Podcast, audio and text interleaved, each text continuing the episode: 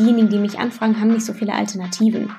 Und entweder sie entscheiden sich sozusagen, sie wollen das machen und dann ist das meistens auch so, dass sie sich schon bewusst für mich entschieden haben oder wir inhaltlich schon so weit sind, dass sie sagen, okay, sie wollen das gerne mit mir umsetzen und wir dann einfach für beide Seiten noch einen fairen Preis finden. Vanessa Nord verhilft Unternehmen und sonstigen Playern im Sportbusiness zu nachhaltigen Wirtschaften und Handeln. Was genau das bedeutet und wie du davon in deinen Verhandlungen profitieren kannst, das hörst du jetzt im Blick über die Tischkante, der Interviewserie im PM Podcast Besser verhandeln. Hi und herzlich willkommen. Ich bin Andi Schrader und wenn du auch nur ein bis zwei der Tipps, die du von mir oder den Menschen, mit denen ich über die Tischkante blicke, mit in deine nächste Verhandlung einbaust, dann wirst du mit Sicherheit besser verhandeln. Nachhaltigkeit ist mehr als nur Bäume pflanzen. Und nur weil es für den einen oder anderen eher ein Marketing als ein Strategiethema ist, heißt es nicht, dass es unbedeutend ist.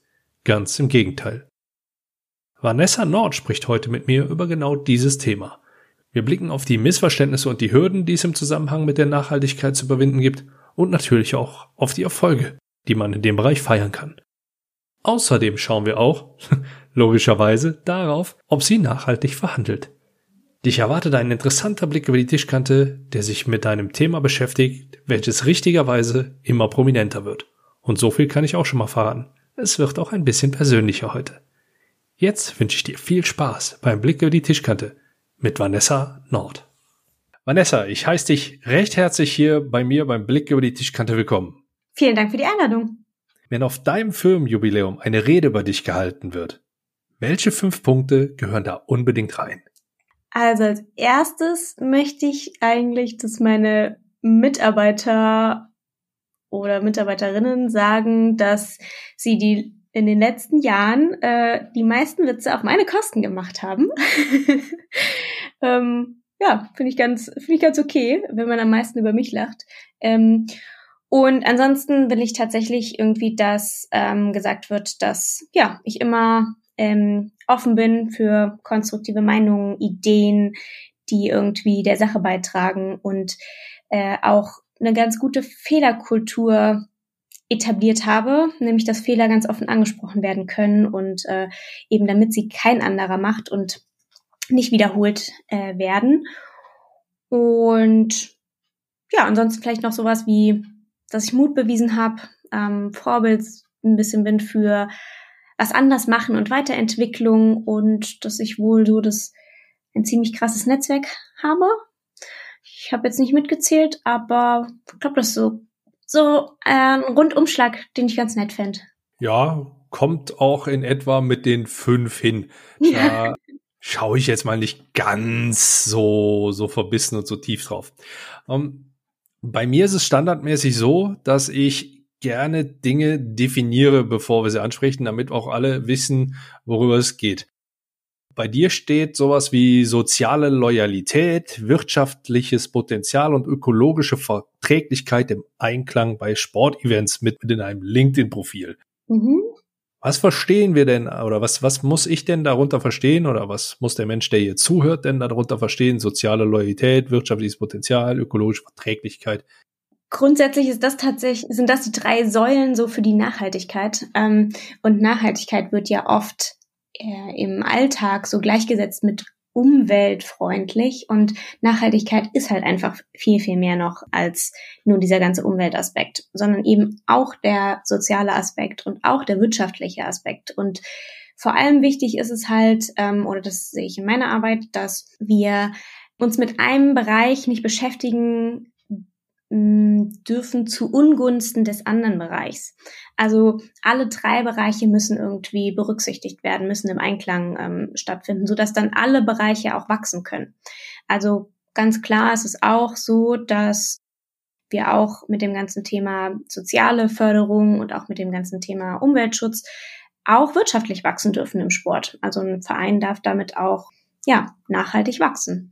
Was verstehen wir denn unter nachhaltigem Wachstum, wenn du jetzt sagst, das hat nicht nur mit Umweltbewusstsein etc. zu tun? Nachhaltigkeit definiert eigentlich so, dass wir den Standard, den wir jetzt haben, oder dass wir so wachsen dürfen, wirtschaftlich, dass es eben nicht auf Kosten nachfolgender Generationen passiert, sondern alle, die nach uns kommen, müssen halt die gleichen Chancen noch haben wie wir jetzt.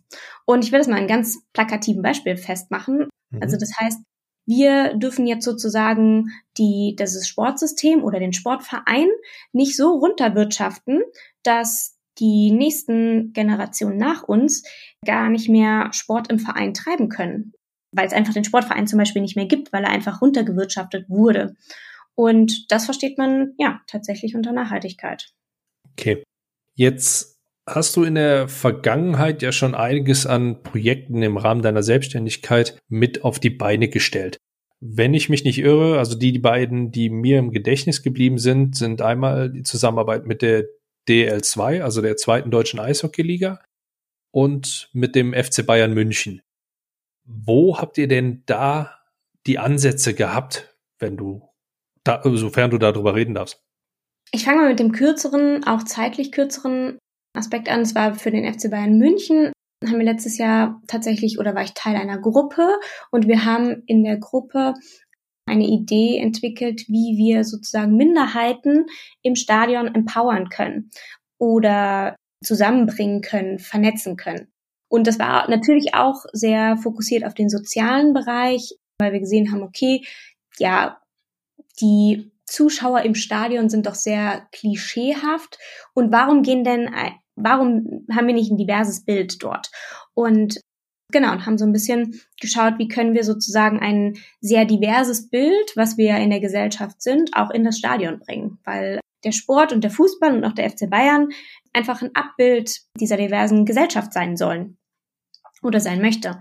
Und genau, das war sozusagen die Idee, das haben wir entwickelt und vorgestellt. Genau, und da ähm, das war auch von Anfang an zeitlich begrenzt, sodass der FC Bayern München jetzt eben schaut, ähm, was er damit, wie er damit weiter voranschreitet. Und genau, mit der DL2 arbeite ich auch zusammen und auch vor allem da geht es um ja, das wirtschaftliche Wachstum. Es geht darum, dass wir, wir haben letztes Jahr aufgrund auch ja auf dieser ganzen Pandemie-Thematik ähm, auch gesagt, okay, wir müssen irgendwie was machen, wir müssen was zurückgeben. Wir hatten sozusagen auch noch sehr viel Glück, dass wir nach der Hauptrunde unsere Saison abgebrochen haben. Also wir standen jetzt nicht vor dem, ja, den Herausforderungen anderer Ligen, wo die gesagt haben, okay, wir haben hier Sponsoring-Verträge zu erfüllen weil die Sponsoring-Verträge in der DL2 sowieso nur für die Hauptrunde gemacht werden, weil ja ein Team gar nicht zusichern kann, ob sie in die Playoffs kommen oder nicht. Mhm. Und trotzdem haben wir gesagt, okay, wir müssen auch was machen, haben dann ein soziales Projekt gemacht, haben unsere Reichweite tatsächlich über Social Media verschenkt, wo Unternehmen einfach sagen konnten, wir nutzen eure Reichweite, um für uns Werbung zu machen. Und ja, haben das einfach mal gemacht und haben da super gutes Feedback bekommen, einfach auch ja, wir haben gute Gespräche geführt ähm, mit ja, Mittelständlern, mit Geschäftsführern und die waren ja halt auch super dankbar, mal im emotionalen Sport einfach auch eine Werbefläche zu bekommen. Wer sind da, wenn du deine Leistung dort rein verkaufst, mhm. wer sind da deine Verhandlungspartner? Eigentlich immer die Geschäftsführer der Clubs, der Ligen, ja. Ja. Ja, grob gesagt. Weil, weil Nachhaltigkeit ist ja auch so ein Thema, das muss von oben entschieden werden. Oder ich sage immer nicht so gern oben, aber wir haben ja aktuell noch Hierarchien, also ja, muss es praktisch von oben entschieden werden. Ähm, es kann nicht eine einzelne Abteilung sich dafür entscheiden, okay, wir gehen jetzt in den und den Bereich rein und machen das, sondern das müssen dann alle irgendwie auch mittragen. Ja gut, es ist etwas, was weitreichend ins Unternehmen dann halt auch noch reingreift, was auch vielerlei oder vielerorts dann ja dann die notwendigen Schritte nach sich zieht. Ne? Also ja. es ist jetzt nicht einfach mal, wenn ich dich richtig verstanden habe, und wir hatten es ja auch im, im Vorgespräch schon mal angedeutet, ist ja nicht einfach so, wir, wir pflanzen irgendwo auf der Welt einen Wald ja, oder 100 Bäume, ja. sondern da steckt ja schon ein bisschen mehr dahinter. Ja, ne? absolut, weil letztlich geht es eben nicht um irgendwelchen Aktionismus, sondern es geht um eine Grundhaltung, um eine Identität und darum, ob ich mich damit identifiziere äh, mit dem ganzen Thema Nachhaltigkeit, nämlich Umweltschutz, Soziales und auch ja wirklich, ich, ich will mal sagen, konservatives Wachstum, ne? Also wirklich nur wachsen, Step by Step und nicht, weil mir jemand viel Geld jetzt zur Verfügung gibt, exponentiere ich jetzt, sondern halt wirklich langsam Schritt für Schritt wachsen, angemessen der Größe. Genau. Und das ergibt dann einfach eine Haltung und diese Haltung, ja, müssen alle mittragen und ähm, da dürfen nicht einfach nur irgendwelche Maßnahmen umgesetzt werden. Stößt du da immer mit auf offene Ohren? Wirst du mit offenen Armen willkommen? Nein, nein, nein. Also es gibt wirklich grundsätzlich diejenigen, die sagen, wir haben das Thema verstanden und wir wollen da was machen. Denk, mit denen arbeite ich auch schon zusammen. Dann gibt's auch so ähm, die Personen, die so ein bisschen an der Schwelle sind oder einfach die Handlungsfähigkeit nicht haben, die das Thema verstanden haben, aber grundsätzlich noch nicht bei den Entscheidern für das Thema die Freigabe bekommen haben, ähm, wo man dann, wo es am ehrenamtlichen Präsidium hängt oder aber äh, ich hatte auch schon ein Gespräch mit einem ähm, Sales-Mitarbeiter, ne, wo ich dann mit ihm und äh, seinem Geschäftsführer dann gesprochen habe und wo dann der Geschäftsführer dann gesagt hat, ja, nett, aber brauchen wir nicht. Ähm, ähm, wo der Sales-Mitarbeiter dann schon so gesagt hat, naja, äh, also es ist schon so, dass die äh, Sponsoren tatsächlich das ganze Thema Nachhaltigkeit auch im Sportsponsoring sehen wollen und wir da was machen müssen und äh, er das verstanden hatte, aber sein Geschäftsführer eben nicht. Und genau, also deswegen, da stoße ich nicht immer auf offene Ohren. Wie gehst du dann mit, mit solchen Menschen um? Ich meine, gerade im Sportbusiness ähm, wirst du ja, glaube ich, eh relativ zwiespältig gesehen, weil du Bestandteilen, Gott, wie drücke ich das jetzt am mhm. besten aus? Äh, weil, du zu ein, weil du zu einer Minderheit gehörst, mhm. ja, die nicht unbedingt äh, überall so vielleicht nicht direkt ernst mhm. genommen wirst. Eine junge Frau in diesem Männerzirkus, nenne ich es mhm. jetzt einfach mal, die dann auch noch mit so einem Thema Nachhaltigkeit kommt. Wenn ich jetzt einfach mal an, an die alten Köppe denke, die ich noch aus meinem Fußballverein, in dem ich früher mal gespielt habe, die dann immer irgendwo hinten in einem Eckchen an der Theke gesessen haben, dann äh, die ganzen Dinge gelenkt haben in diesem Verein, mhm. dann denk, da, da wirst du ja relativ wenig Gehör finden. Ja, ja, ist auch so. Und ich habe ich hab für mich tatsächlich festgestellt, dass ähm, ich oft versucht habe, die Leute davon zu überzeugen mit guten Argumenten und zu überreden. Und es bringt überhaupt nichts. Also wenn die Leute nicht wollen, dann wollen sie nicht. Und da habe ich für mich festgelegt, ich werde niemanden bekehren oder überreden, sich mit dem Thema auseinanderzusetzen, weil, und das habe ich schon auch 2019 äh, gesagt, da habe ich dann gesagt, okay, ich arbeite mit den Leuten zusammen, die wirklich auch daran ein Interesse haben, ein ernsthaftes Interesse und mit den Leuten arbeite ich zusammen. Und ja, mittlerweile glaube ich, sind die Argumente auf meiner Seite, so dass die Leute dann doch sich eher mal ja damit beschäftigen müssen. Und ja, also äh, an sich, ich weiß ja nicht, also jetzt um, um das auf das Gender-Thema nochmal zurückzukommen, ich weiß ehrlich gesagt nicht, wie es wäre, wenn ich ein Mann wäre. Ich hätte es bestimmt einfacher. Ehrlich gesagt, ist es mir aber egal. Mittlerweile bin ich da so, dass auch da ich sag, es gibt so viele Männer, die mir auch helfen und die mich unterstützen und dann fokussiere ich mich lieber auf die Männer. Mhm. Ja, ich, ich meine, wir sind natürlich hier an der Stelle überspitzt auch, ja. ich bin an der Stelle natürlich auch extrem überspitzt mal so ein bisschen in, in dieses Nein, Bild da reingegangen. Ja was, also das, das, ja, das ist ja was, was ich erlebe auch. Das ist ja wirklich was, was ich erlebe. Und genau, aber ja, grundsätzlich, ich, ich habe das jetzt schon so oft erlebt, da kann ich ganz gut drüber stehen. ja, nur ich, ich glaube im, im Sport, also wir, wir tun der Branche an sich dann doch ein wenig Unrecht, wenn wir alle so in, in diese Schublade reinstecken, die dort irgendwo an, an entscheidenden Positionen sitzen und mögen sie auch noch so alt und so weiß und so grau sein. Selbst in, in denen ist irgendwo noch irgendwo was Gutes und ich bin mir sicher, auch unter diesen werden einige zu finden sein, die mit den Themen Nachhaltigkeit äh, sehr viel anfangen können und da auch sehr viel für tun und äh, da auch äh, das, das Ganze dann auch entsprechend unterstützen. Oder bin ich da jetzt auf dem Holzweg?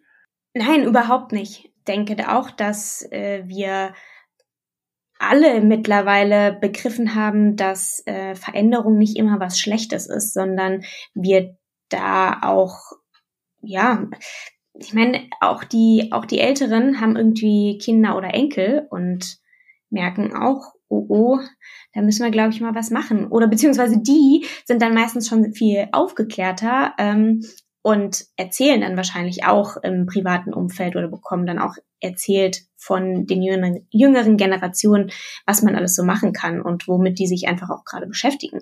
Und ich glaube, es kommt einfach keiner mehr drum rum um das Thema Nachhaltigkeit.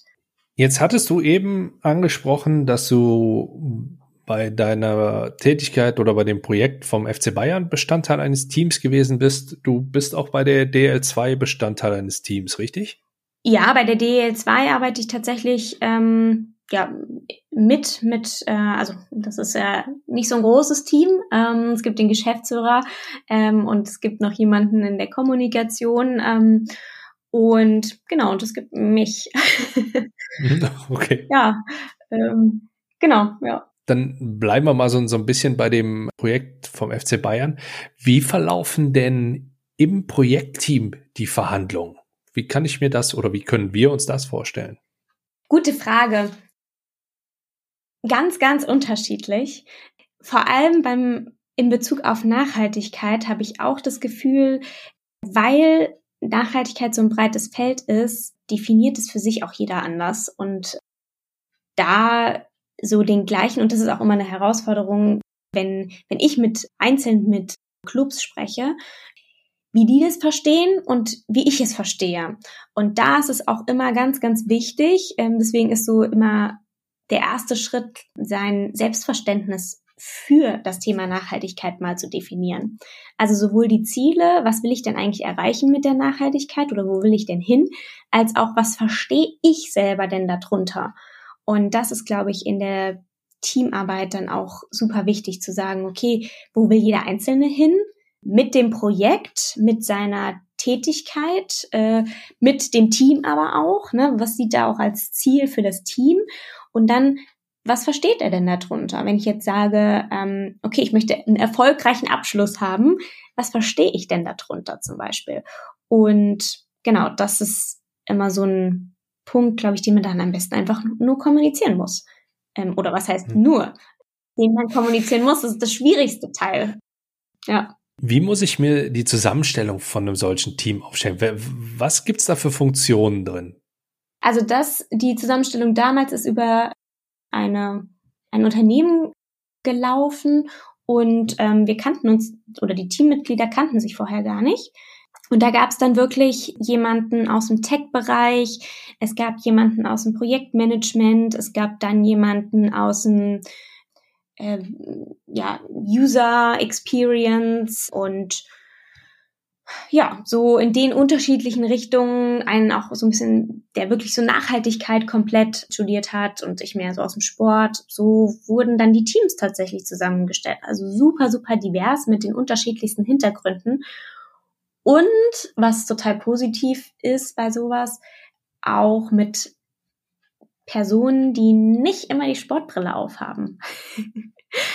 und das ist mir halt auch da wieder aufgefallen, wo dann ganz viel ganz, ganz frei gedacht wird in so einer Findungsphase und ich dann schon so, ja, die Spaßbremse vielleicht an der einen oder anderen Stelle gesagt hat, habe gesagt, nee, nee, das geht ja nicht, weil wir haben ja eine 50 plus 1 Regel, so, ne? Und ähm, ja, und das aber dem Sport ja super gut tut, wenn da erstmal Leute hingehen, die total frei denken. Und ja, das ist schon spannend, super spannend. Wie war das mit der Entscheidungsfindung? War da jeder irgendwie gleichberechtigt oder wurde auch, ging es da auch schon mal etwas heißer her, wenn dann über Entscheidungen diskutiert oder verhandelt wurde, um es in meinem Sprachgebrauch auszudrücken?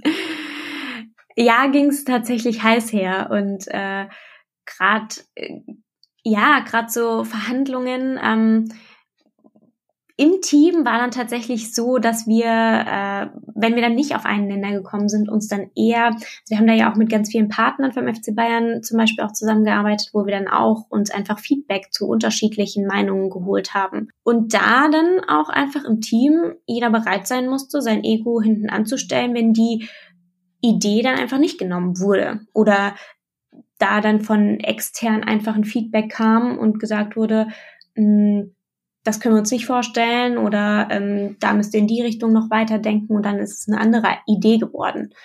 Ähm, ja, also da sich konstruktives Feedback einfach einholen zu den unterschiedlichen Meinungen und dann wieder sich neu zu finden und neu das Feedback ja einfließen zu lassen und nochmal neu zu verhandeln. Ja. Und das Ego zurückstellen.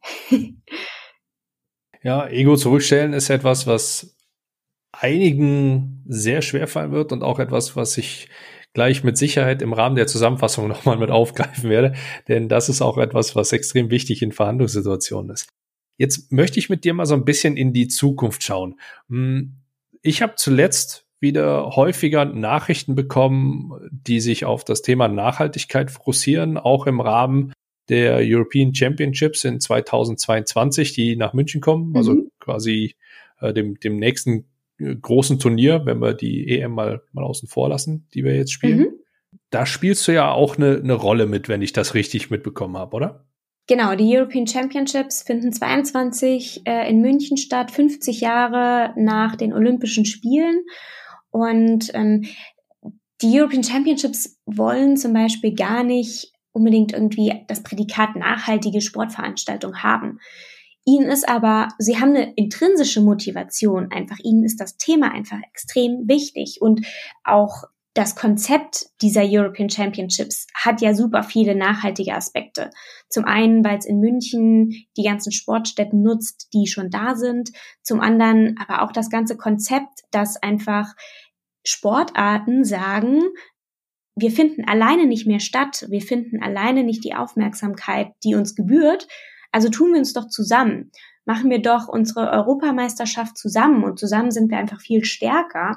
Und das ist ja auch ein sozialer Aspekt, der extrem wichtig ist und extrem erfolgreich. Also wir haben es jetzt ja seit 2019 dann auch auf deutscher Meisterschaftsebene mit den Finals.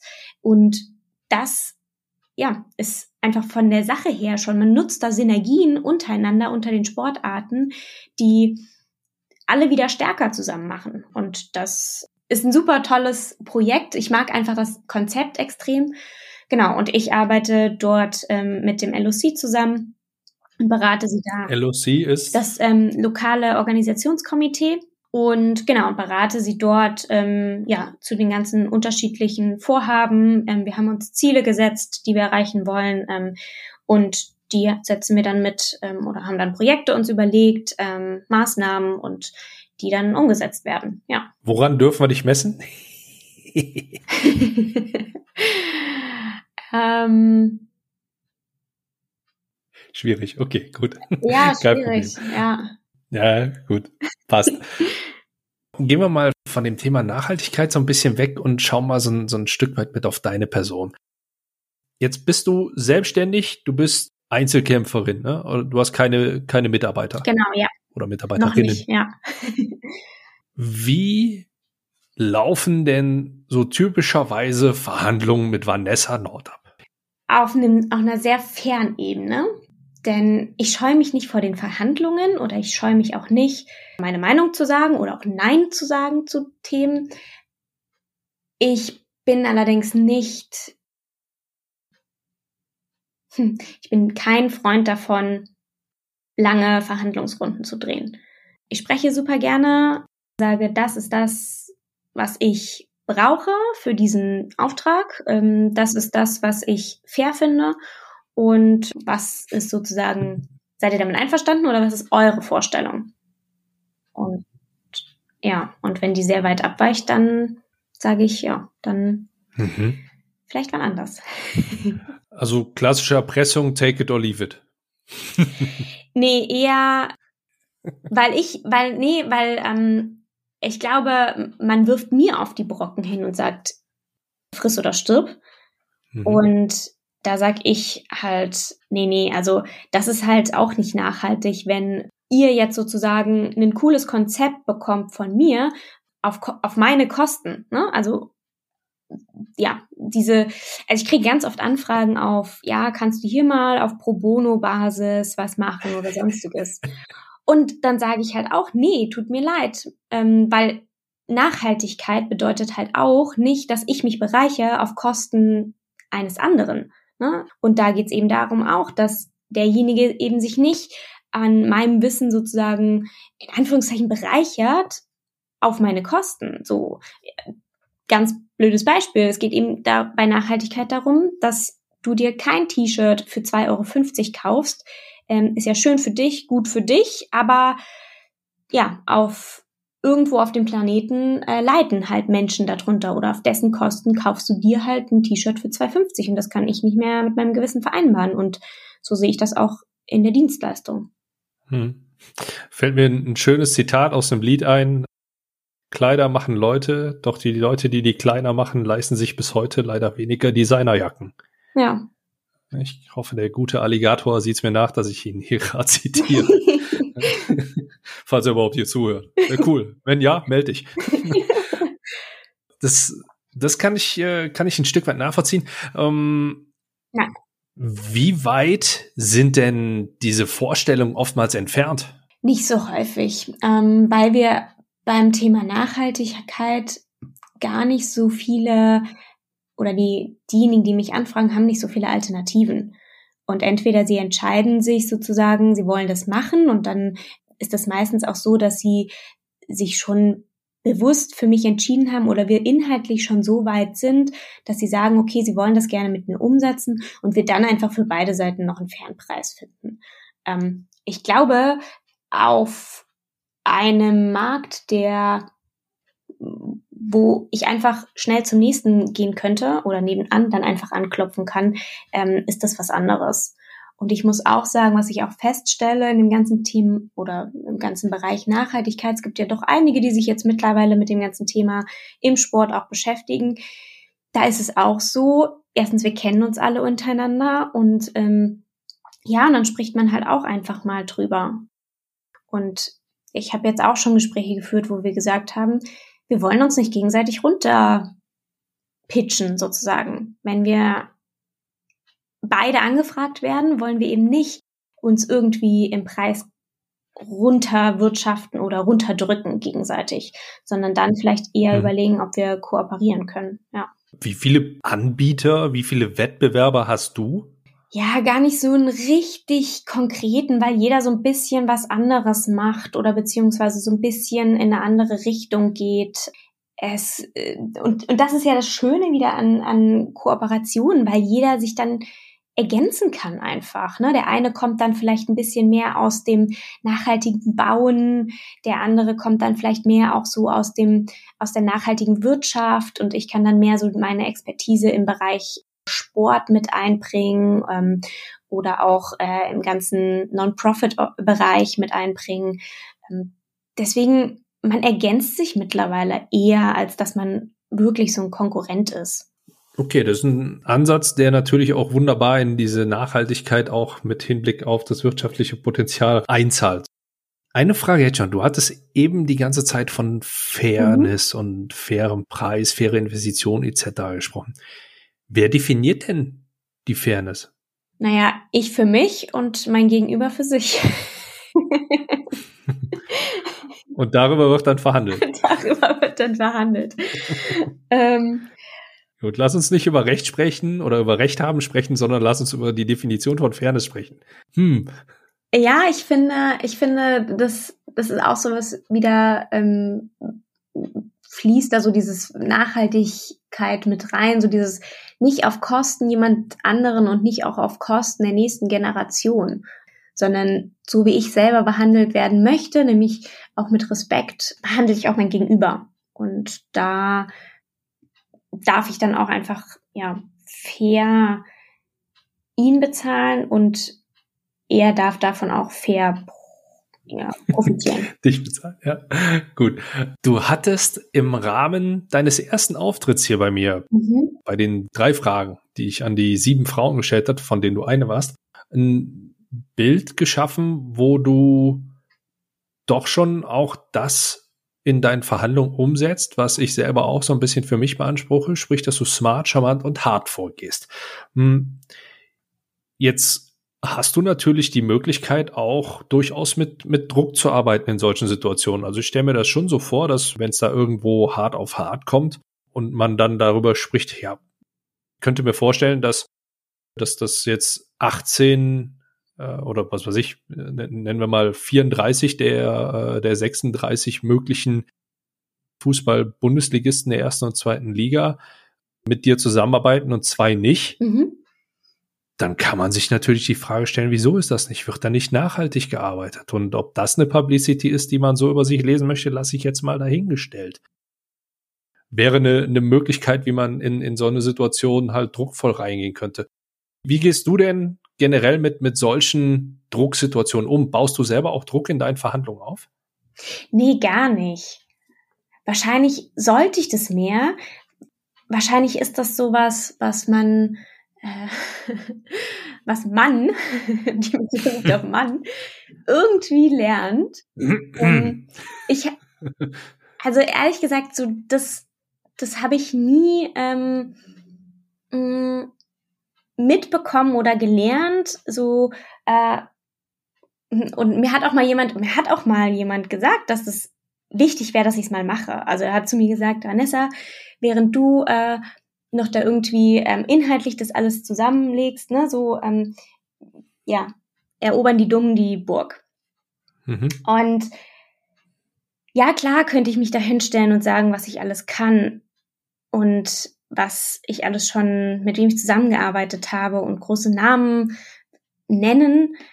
Aber das bin ich ich, das bin ich einfach nicht. Ähm, ich finde, ich selber muss überzeugen und auch mein Unternehmen muss überzeugen und das, was sozusagen inhaltlich umgesetzt wird. Und ich weiß oder ich habe auch die Erfahrung schon gemacht, dass ähm, große Namen dann mir ähm, vorgezogen wurden. Ja, wo ich halt sage, was, was mich sehr, was mich persönlich sehr trifft, äh, weil ich doch sehr, sehr ehrgeizig bin, aber wo ich auch sage, okay, das kann ich nicht ändern. Und da darf ich auch ein bisschen entspannter noch werden und sagen, okay, ich habe schon relativ guten Namen, ähm, aber ja, gegen große Konzerne komme ich eben doch nicht an. Noch nicht. Ich weiß nicht, also ich, sie, siehst du da einen Unterschied zwischen groß und klein, zwischen der Machtverteilung, die dann gegeben ist? Naja, manche wollen ja, wenn sie das Thema Nachhaltigkeit angehen, das ja natürlich auch Marketing aus Marketing-Sicht für sich nutzen. Und wenn es dann heißt, okay, wir arbeiten mit Vanessa Nord zusammen, dann wissen das vielleicht einige im Sport, wer das ist. Aber so die großen Medienhäuser, die berichten darüber nicht, ähm, ja, weil, ja, okay, halt irgendwer, ne? Aber wenn dann halt ein großer Name mit, einer Gro mit einem zweiten großen Namen zusammen ist, wird dann vielleicht eher darüber berichtet, auch in der Presse. Und ich kann mir schon einfach politisch vorstellen, dass das schon an der einen oder anderen Stelle wichtig ist. Eine Kooperation mit den großen Namen, würdest du sowas in Betracht ziehen?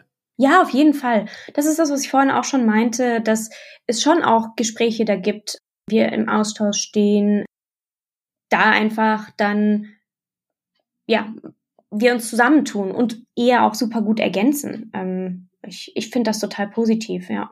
Wenn du jetzt so auf, auf dein Leben bisher zurückschaust, du bist ja auch selber sportlich sehr, sehr aktiv gewesen, Mannschaftssport, Fußball, Tischtennis, was, was war noch bei dir so mit, drin? Tischtennis habe ich nicht gespielt. Tischtennis gar nicht, okay, dann, dann habe ich das äh, mit dem Bild, was du bei LinkedIn gepostet hattest und äh, dem Kommentar aus, aus Hamburg. Schönen Gruß an Daniel Jensen jetzt darunter. Äh, Framing funktioniert auch so. Habe ich jetzt schön auf die falsche Pferde geleitet. Also zumindest nicht professionell, habe ich nie Tischtennis gespielt. Ähm, also ich fahre ich fahr seitdem ich klein bin Ski. Ich habe auch einen Skilehrerschein äh, mal gemacht. Ich ähm, bin als Kind tatsächlich auch äh, über zehn Jahre geritten, also auch so ein richtiges Reitermädchen. Ähm, bin viel Mountainbike-Marathon auch gefahren und ja, äh, macht da total viel, ja. Alles Einzelsportarten? Nee, Fußball nicht. Fußball, ja. Also war ich mit Fußball doch noch richtig. Ja, Glück gehabt. Ja, yeah. Fußball, also genau, ich habe ähm, elf Jahre Fußball gespielt mhm. und da auch ähm, ein bisschen höherklassig. Und ja, das war eigentlich schon so das, was ich eigentlich am intensivsten betrieben habe. Ja, mhm. das ähm, ist schon auch so, wo, wo der Herz, wo das Herz dran hängt, ja. Wie war die, die Sprache innerhalb der Kabine da? So wie bei den Männern auch. Wenn du sagst höherklassig, heißt bis was ist? Vierte, Vierte. Liga. Mhm. Also es ist Hessenliga, aber wir haben bei den Frauen ja keine dritte Bundesliga, von daher ist es dann wieder die vierte Liga. Mhm. Also die, die Sprache in der Kabine ist wie bei den Männern auch. Und auch auf dem Platz ist das wie bei den Männern. Und da wird sich richtig angegangen auf dem Platz, wenn jemand Mist baut. Und in der Kabine ist es dann wieder völlig in Ordnung. Und dann, äh, ja, trinkt man ein kaltes Getränk miteinander und äh, ja, geht ganz mit, normal miteinander um. Da ist ja. wenig Nachhaltigkeit gegeben in der Kabine, oder? Also ich kann mich an, an Situationen bei uns erinnern, wo, wo, wo Leute, weil es da um, um Siegprämien etc. gegangen ist, da, da gab es nachher richtig, äh, richtig Stress innerhalb der Kabine, wenn jetzt ein Elfmeter verschossen wurde oder äh, nicht quergelegt worden ist bei einer guten Chance und sowas alles oder ein kapitaler Bock geschossen wurde, wodurch wir ein Spiel nur unentschieden gespielt haben oder verloren haben. Das war schon mitunter heftig. Naja, das ist ja das Gute beim Frauenfußball, wir legen ja noch rein, ne? Also da wird dann eher gefragt, so, Vanessa, du hast schon seit drei Monaten wieder die Mannschaftskasse nicht bezahlt, ne? So, also wir waren so weit weg von irgendwelchen. So, du, du bezahlst also seit drei Monaten keine Mannschaftskasse. Aha. das kann passieren. Ähm, nee, also da, wir, sind da ja so weit weg von irgendwelchen Geldprämien gewesen. Ähm, wir haben ja drauf gezahlt. Also wie jeder, ja gut, wie jeder Amateurfußballer kann ich nicht sagen, aber wie jeder andere Sportler außerhalb des Fußballs. Also ich habe jetzt auch nicht äh, bewegend hochgespielt, ja, aber das war auch schon schon bei uns teilweise ein Thema. Ja. Eben, das ich weiß. Bei den Männern ist das schon sehr sehr weit unten, wo dann irgendwelche Autos zur Verfügung gestellt werden von irgendwelchen Sponsoren oder sonstiges, ähm, damit der XY-Spieler dann einfach zwei Dörfer weiterfährt. Das war bei uns auch so, also aber bei den Herren und ich meine, in der vierten Liga kann man sich schon sein Studium ganz nett finanzieren, mhm. äh, als man ja. Als Frau nicht. hey, wenn, wenn ich überlege, also das Höchste, was ich gespielt habe, war Bezirksliga. Ja, also das ist jetzt, ich will's, ich, ich kann es und ich will es auch gar nicht runterzählen. Und da haben wir schon über, also ich, es ist, es ist, glaube ich, lang her, dass ich mir Fußballschuhe selber gekauft habe in der Zeit oder Trainingsausstattung, Trainingsjacken, Klamotten, Pullover, Taschen und sowas alles. Ja, und wir haben alles selber gekauft. Wir haben auch noch, wir sind auch noch selber zum Spiel gefahren, so. Erst noch, das erst noch vier noch Stunden, gemacht, ja. erst noch vier Stunden im Auto gesessen und selber gefahren und äh, dann gespielt und dann wieder zurückgefahren. Mhm. Ja. Siehst mal, das weiteste, was ich gefahren bin, war knapp eine Stunde oder so. Also dann ja. hat man die, die Verhältnismäßigkeit vielleicht so ein bisschen gegeben, wobei, äh, nee, NRW, Hessen ist vom Ballungszentrum her auch ähnlich. Gut. Okay, wir, wir schweifen ein bisschen ab. Das Philosophieren hat so angekündigt, das sind jetzt Themen, da können wir vielleicht ein, ein andermal intensiver darüber sprechen. Ich fasse mal kurz zusammen. Ich komme insgesamt auf neun Punkte, die wir aus dem, was wir jetzt nicht philosophiert haben, sondern was wir tatsächlich besprochen haben, für Verhandlungen auch mitnehmen können. Zum einen hast du einen interessanten Punkt gebracht. Du hast einen, der hat das Thema verstanden, jedoch noch keine Vollmacht oder noch keine Entscheidungsmacht und über den bist du dann entsprechend an die Person, die so etwas entscheiden kann, herangekommen. Das ist eine Vorgehensweise, die du auch für Verhandlungen extrem wichtig für dich nutzen kannst. Such dir zum einen auf der anderen Seite eine Art Verbündeten. Äh, sieh zu, dass der vielleicht sogar bei dem Gegenüber für dich Werbung macht und dafür sorgt, dass die Gegenüber die Entscheidung in deine Richtung bringen.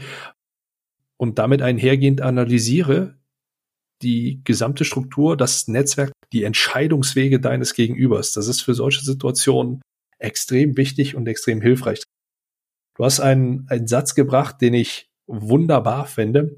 Gute Argumente bringen nichts oder gute Argumente alleine bringen nichts. Es ist in Verhandlungen ab einem gewissen Punkt für mich von meinen Erfahrungen her genauso es geht nicht um, um Rechthaberei, das ist so ein, so ein typisch deutsches Problem, was ich oftmals festgestellt habe, sondern es geht einfach darum, eine vernünftige Lösung zu finden, die nachhaltig auf den Verhandlungserfolg einzahlt. Und ein Argument bringt halt immer die Gefahr mit, dass du sofort Gegenargumente liefern kannst. Und dann geht's halt schnell in, in einen Disput rein, in, in Krach rein, in Ärger rein, in, in eine Sackgasse, wo du nicht weiterkommst, wo die Positionen dann gefestigt sind. Und dann geht's nicht mehr um, um die Motivation dahinter, denn ich bin mir ziemlich sicher, du sagtest, der hat das Thema verstanden, der hat also in meiner Sprache die gleiche Motivation wie du. Die hat oder ich hoffe es zumindest, dass die Menschen, die in den entscheidenden Positionen sitzen, alle dieses Thema verstanden haben und auch die ähnliche Motivation haben. Nur vertreten die gerade eine andere Position. Und wenn du anfängst mit den Positionen zu verhandeln, dann wirst du wahrscheinlich nicht so weit kommen. Du definierst zu Beginn Klarheit und du definierst zu Beginn, worüber sprechen wir jetzt tatsächlich. Das haben wir am Anfang schon gemacht.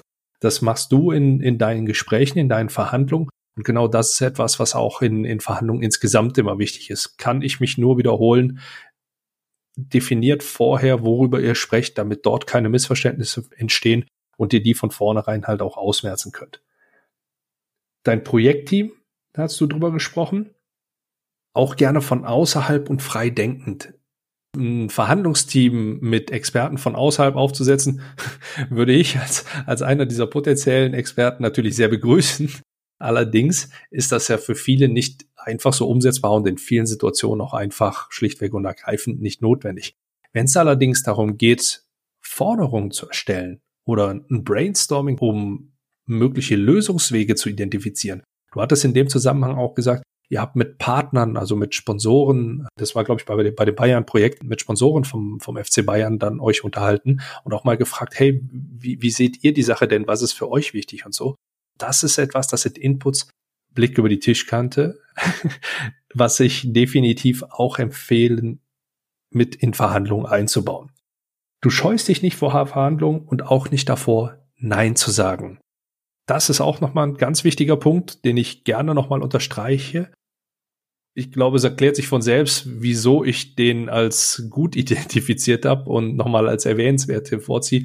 Denn schlussendlich ist es eine Form der Kommunikation, um eine Lösung herbeizuführen. Das kann an der einen oder anderen Stelle mal ein bisschen kritischer werden und auch vielleicht mal ein bisschen unangenehm.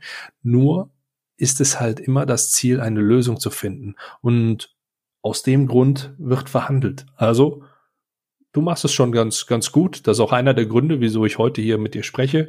Du scheust dich nicht davor und du hast auch keine Angst davor, Nein zu sagen. Du sprachst an, dein Gegenüber hat wenig Alternativen, wenn er sich mit dir an den Tisch setzt, dass es zumindest oftmals so die Situation ist. Ich bin da ein bisschen ketzerisch geworden, habe gesagt, du, du hast ihn quasi erpresst, so take it or leave it. Das sind Situationen, wie sie in Verhandlungen wahrscheinlich häufig vorkommen oder zumindest häufig wahrgenommen werden. Und ich leite daraus ganz einfach ab, schaff dir Alternativen. Sorg dafür, dass du viele verschiedene Optionen hast, die du nutzen kannst, damit du eben nicht in eine Abhängigkeit gerätst. In dem Moment, wo du in eine Abhängigkeit gerätst, hast du nur noch die Möglichkeit, take it or leave it zu wählen. Und damit du eben nicht in diese Abhängigkeit reingeraten kannst, sondern weiter verhandeln kannst, brauchst du Alternativen und die kannst du dir im Vorfeld schon, schon entsprechend schaffen. Das Thema Fairness finde ich in Verhandlungen als Oberbegriff extrem wichtig. Allerdings tue ich mich da ein bisschen schwer mit und sehe das auch mit, äh, mit, mit großer Vorsicht, denn Fairness ist auch wieder eine total subjektive Sache. Ich kann Dinge fair finden, du kannst Dinge fair finden, das hatten wir auch schnell, schnell rausgefunden.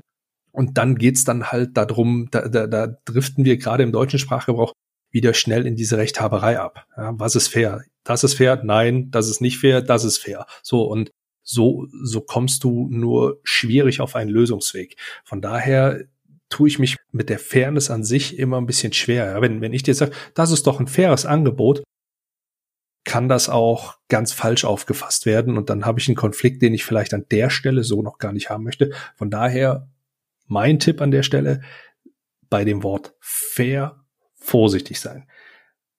Den finalen Punkt, den du genannt hast, finde ich super und das ist etwas, das kann und sollte sich jeder mit auf seine Flagge schreiben, egal ob Männlein, Weiblein, 50, 60, 90 oder 20 Jahre alt.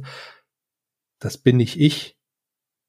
Ich muss davon überzeugt sein, dass das gut ist. Egal wie viele Tipps und Ratschläge du hier bei mir oder wo auch immer hörst oder bekommst, wenn du dich selber nicht damit wohlfühlst, dann mach das nicht. Es gibt einen, einen gewissen Grad zwischen so ein bisschen diesem, diesem Bullshit-Bingo-Wort raus aus der Komfortzone, ja, weiterkommen und so weiter. Natürlich, das soll auch gut so sein. Nur bis zu einem gewissen Grad. Und in dem Moment, wo du dich total unwohl mit etwas fühlst und dich nicht damit identifizieren kannst, rate ich dir dazu und unterstreich das, was du, Vanessa, eben gesagt hast. Lass es sein, wenn du dich nicht damit identifizieren kannst. Ich finde, das sind super Punkte, die man mit für eine Verhandlung nehmen kann.